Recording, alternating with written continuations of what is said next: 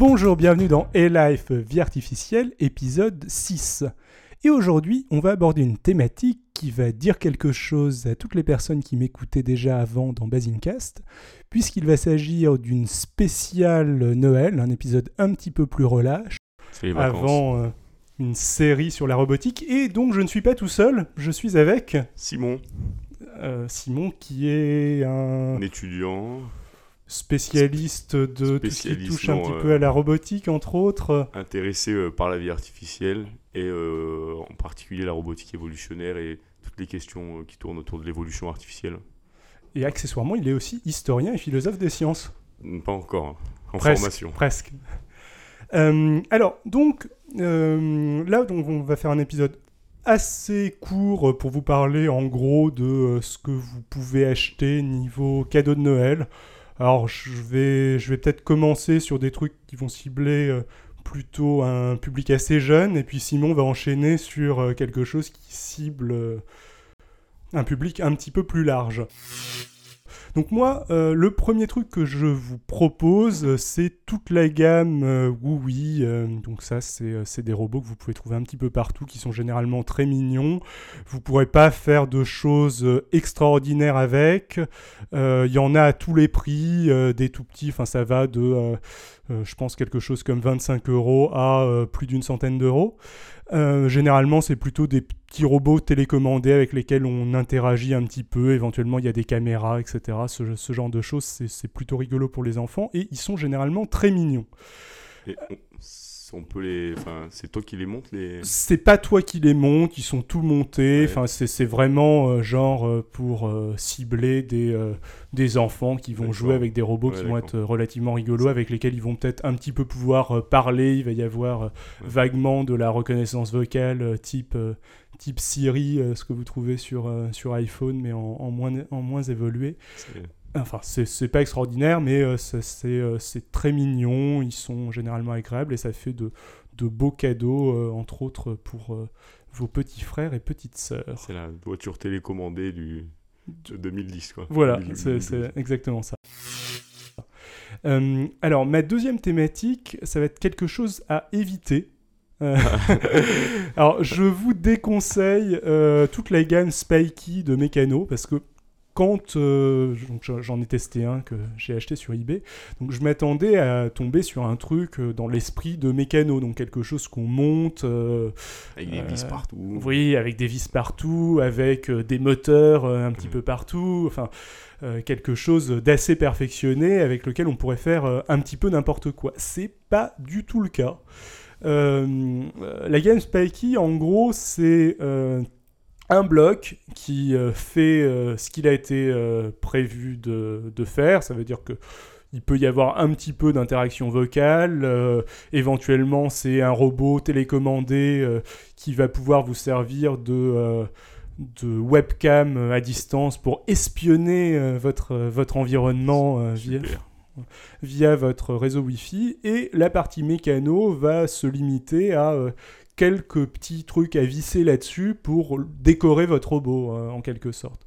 Donc moi, je considère que c'est un petit peu de l'arnaque, surtout que on est plus euh, sur des gammes de prix qui vont de 100 à euh, 270 euros euh, de, mémoire, donc euh, quelque chose d'assez cher, et on va voir après que vous pourrez avoir euh, vachement Mieux euh, ouais, dans, dans une gamme de prix similaire ou euh, voire moins cher. Et il y a une interface avec qui est fournie ou- Alors il y a une pseudo-interface de, de programmation, mais euh, on peut pas vraiment appeler ça de la programmation. En gros, euh, tu euh, dessines le parcours que va faire ton robot Ouais, sur un ouais. logiciel et hop, il refait plus ou moins bien. plus ou moins bien le même parcours, tourne à droite, tourne à gauche, avance de 50 mètres, et voilà, donc c'est très très très limité.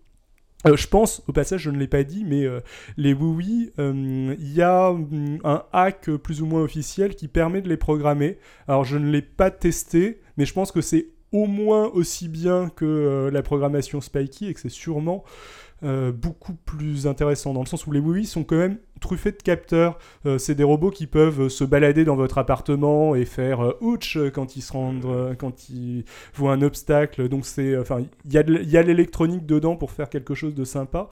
Et je pense qu'ils ont fait quelque chose de sympa avec le hack. Néanmoins, je l'ai pas testé. Je vous mettrai les liens sur le site. Et le dernier truc un petit coup de cœur euh, de ma part, c'est les Logiblocs. Alors c'était vendu il y a quelques années sur, euh, chez Nature et Dé- Découverte. Maintenant, je pense que vous pouvez principalement les trouver sur Internet. Et en gros, c'est des blocs qu'on va pouvoir assembler. Euh, il va y avoir des portes logiques. Alors une porte logique, c'est par exemple quelque chose qui, enfin quand il y a un signal qui arrive euh, de droite, un signal qui arrive de gauche, et qu'on va avoir une porte logique et le cumul des deux signaux va renvoyer des deux signaux, pardon, ouais, euh, va renvoyer un signal. euh, quand on va avoir un ou, ça va être euh, soit d'un côté, soit de l'autre côté, ce, ce genre de choses. Euh, donc on programme en assemblant des blocs, ou en assemblant des portes logiques.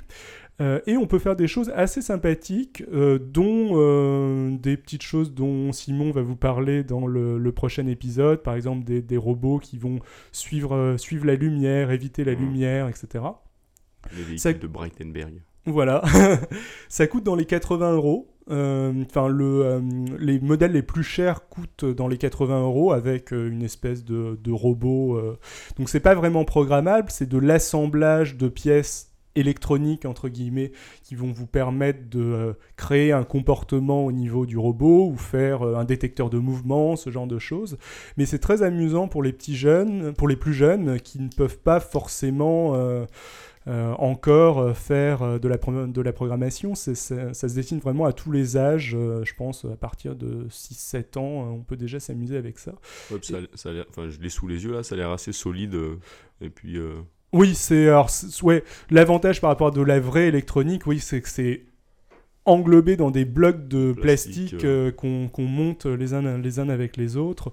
Il y a des interrupteurs, euh, des capteurs de lumière, euh, des capteurs de son, euh, euh, des choses pour enregistrer euh, des petites euh, des petites euh, périodes de son. Enfin, voilà, pas mal de choses.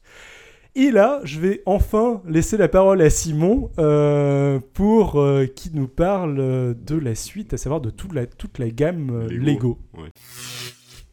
Donc oui, les Lego, il y, a, il y a deux kits chez Lego. Donc le premier qui est justement pour les, pour les, encore pour les, pour les plus jeunes. Donc c'est le, le kit WeDo, euh, qui est pas trop trop mal, même si il y a pas, enfin on est assez vite limité. Donc ce qui est bien avec ces, kits Lego, et comme on verra un peu après avec euh, le kit Mindstorm NXT, c'est que Lego nous fournit euh, leur interface euh, très euh, intuitive et très esthétique pour pouvoir euh, programmer donc les, robots.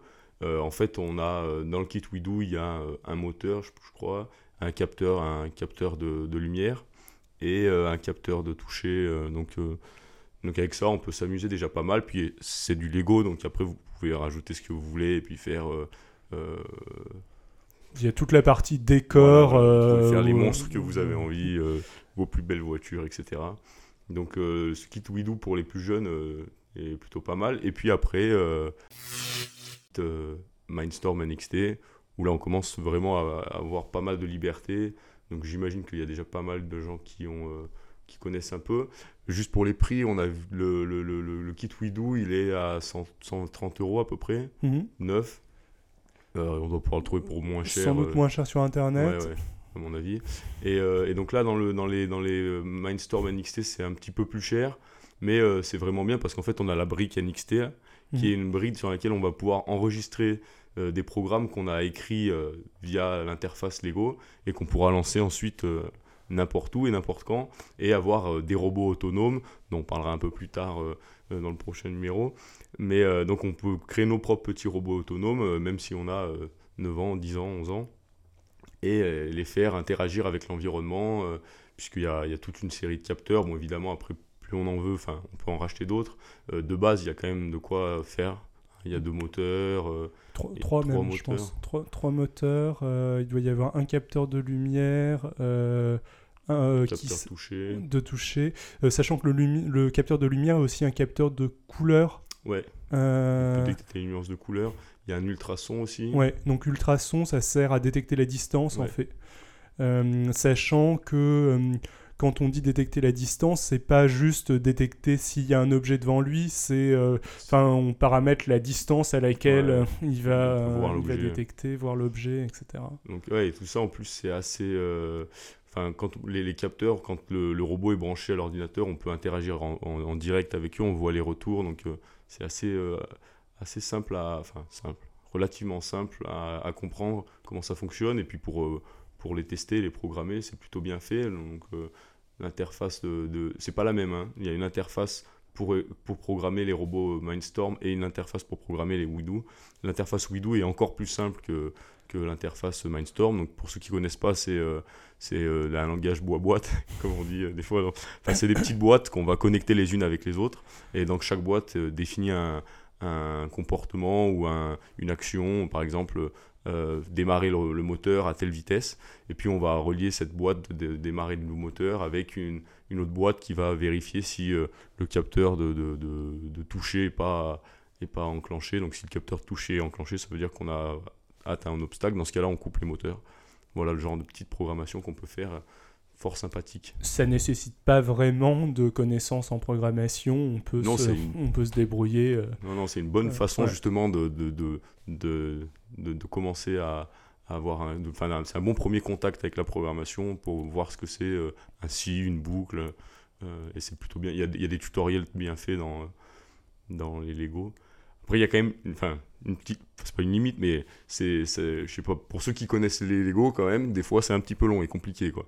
Le- quand on veut monter son, son, son Mindstorm, ça peut prendre un petit peu de temps, mais il faut que ce soit aussi, euh, il y a un petit côté de défi à construire quelque chose de, de...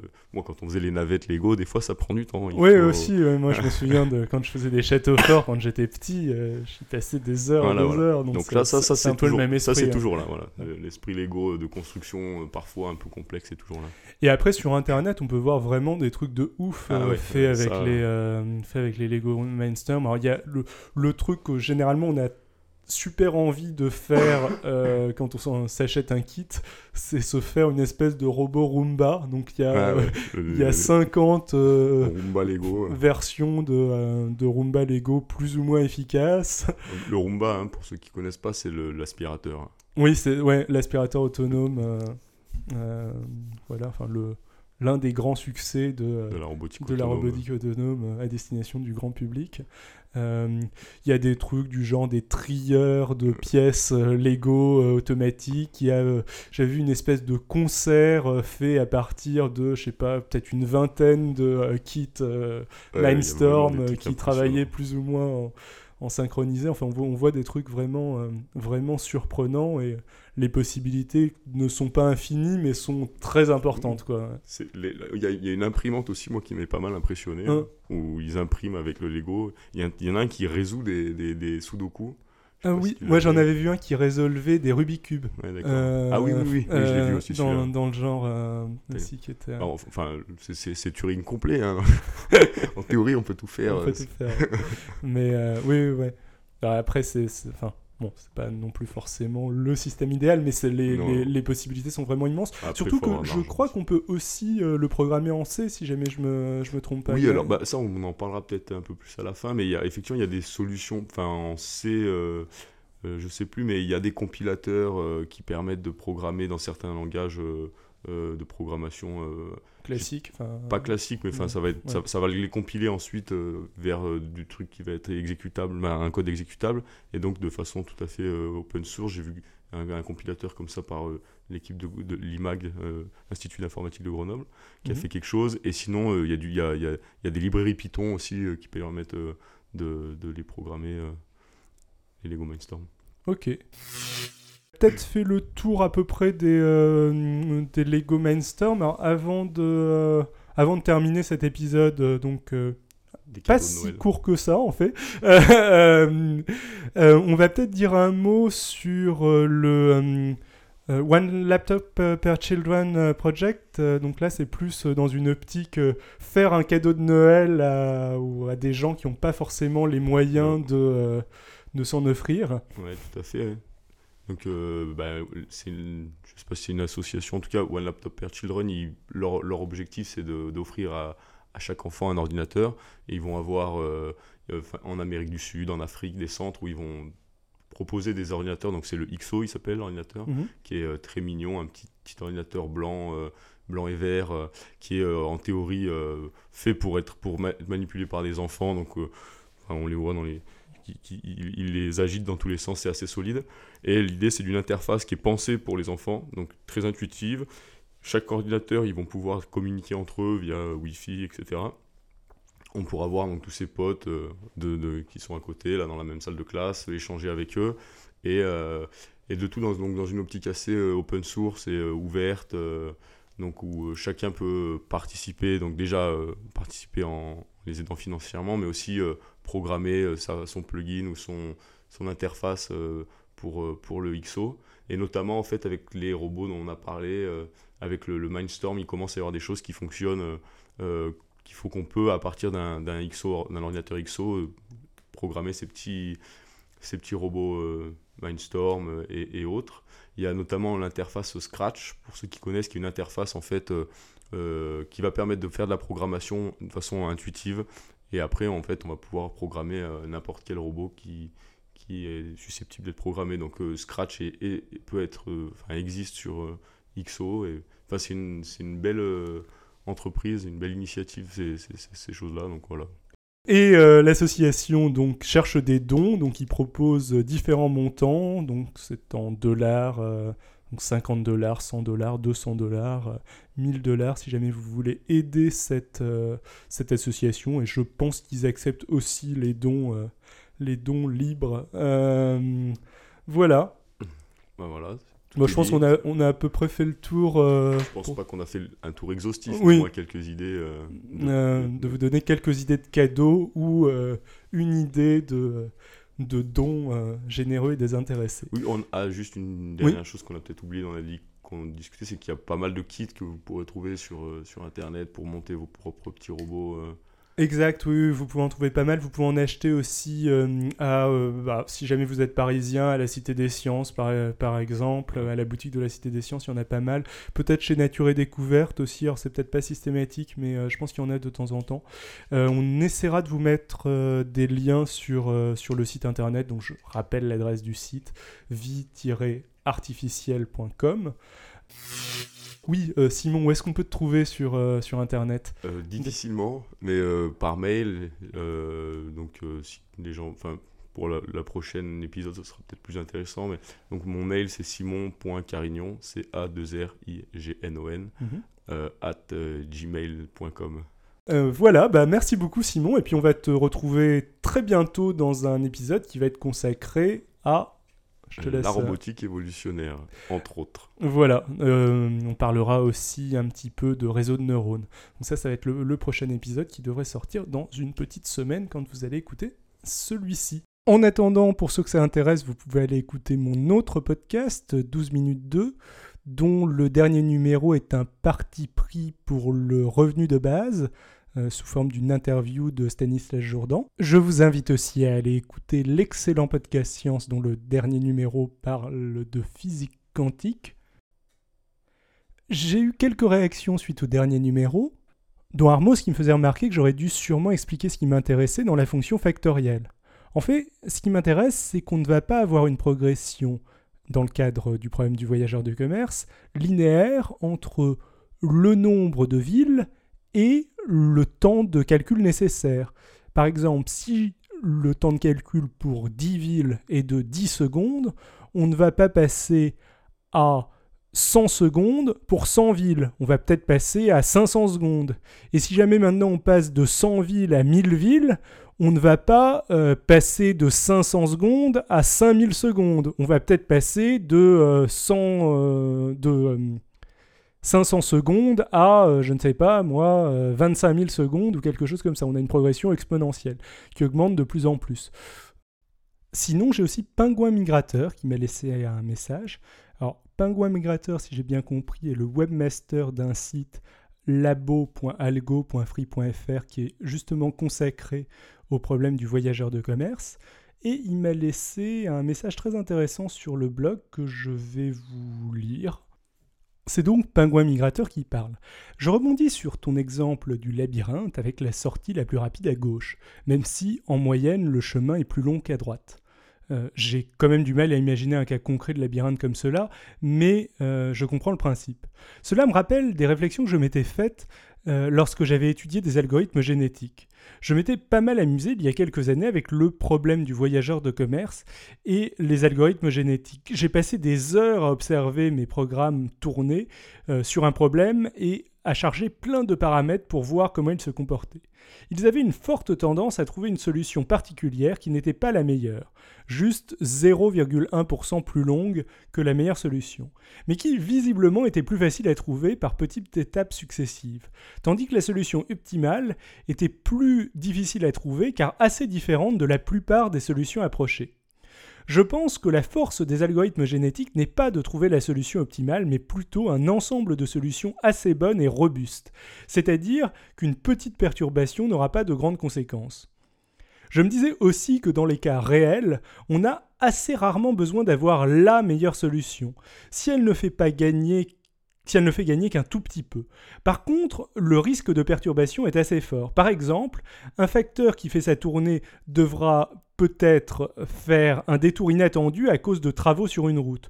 Ou bien lorsque l'on se rend au travail en transport en commun, on préférera sûrement un parcours un peu plus long, mais avec moins de correspondance, donc plus sûr, au cas où on rate un bus ou un train. Il n'y a pas grand-chose à ajouter, c'est une réflexion qui me semble tout à fait pertinente. On pourrait juste dire que ce genre de phénomène doivent aussi se retrouver dans le vivant et que ça, pourrait correspondre par exemple à des espèces hyper spécialisées et très efficaces dans leur domaine qui ne vont pas résister à des changements brusques de leur environnement. Voilà, Vie artificielle épisode 6, c'est terminé. Vous pouvez toujours aller poster vos commentaires sur le blog de l'émission vie-artificielle.com. N'hésitez pas non plus à aller laisser un commentaire sur iTunes ou aller laisser une note sur iTunes, c'est entre autres ça qui contribue à la promotion du podcast. Enfin, si jamais vous avez un mail à m'envoyer, n'hésitez pas non plus, vous pouvez me l'envoyer à xilrian, at gmail.com. Vous pouvez aussi aller me suivre sur Twitter, at xilrian, x euh, à très bientôt. Bonnes vacances, joyeux Noël. Ciao à tous